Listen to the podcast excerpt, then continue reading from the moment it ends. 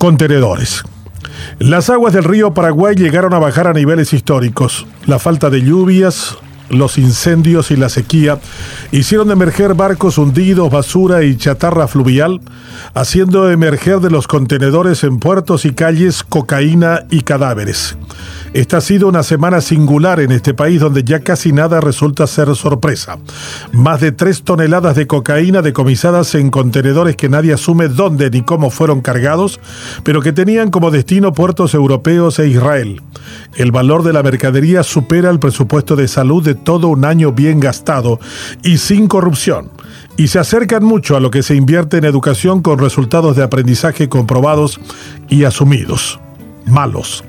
En el país, la economía negra es de un tamaño superior al presupuesto general de la República, y eso nos debe llevar a preguntarnos si qué tipo de Estado, que no es otra cosa que la nación jurídicamente organizada, en realidad es el que tenemos.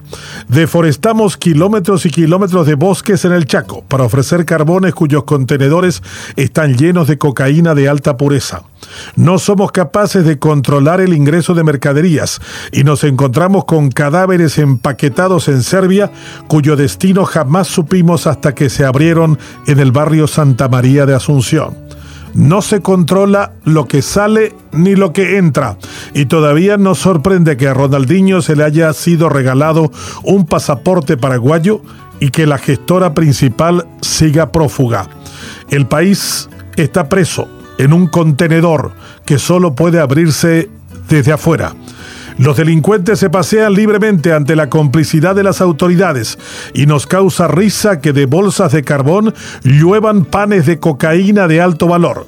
No nos llama la atención que seamos el séptimo país exportador del producto y que el negocio del trasiego de la droga haya utilizado las cargas de carbón como mecanismo para eludir los controles desde hace tiempo.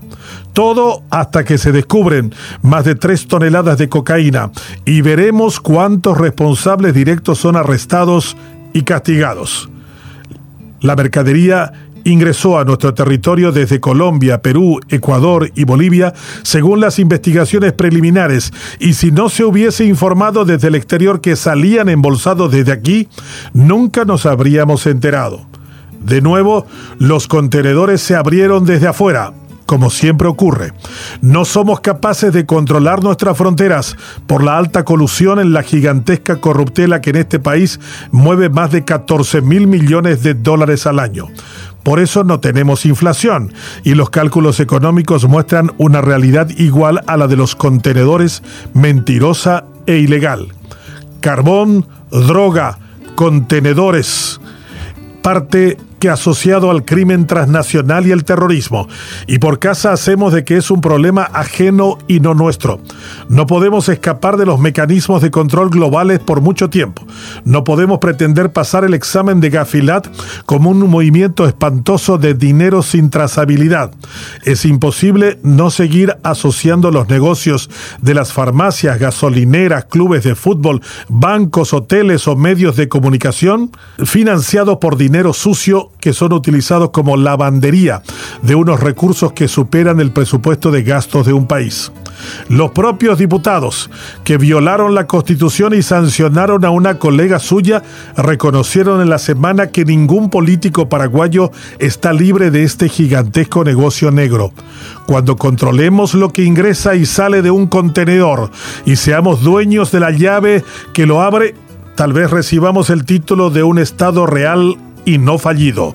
De momento, solo somos tan tontos como las sardinas que se meten en latas, pero dejan la llave al exterior.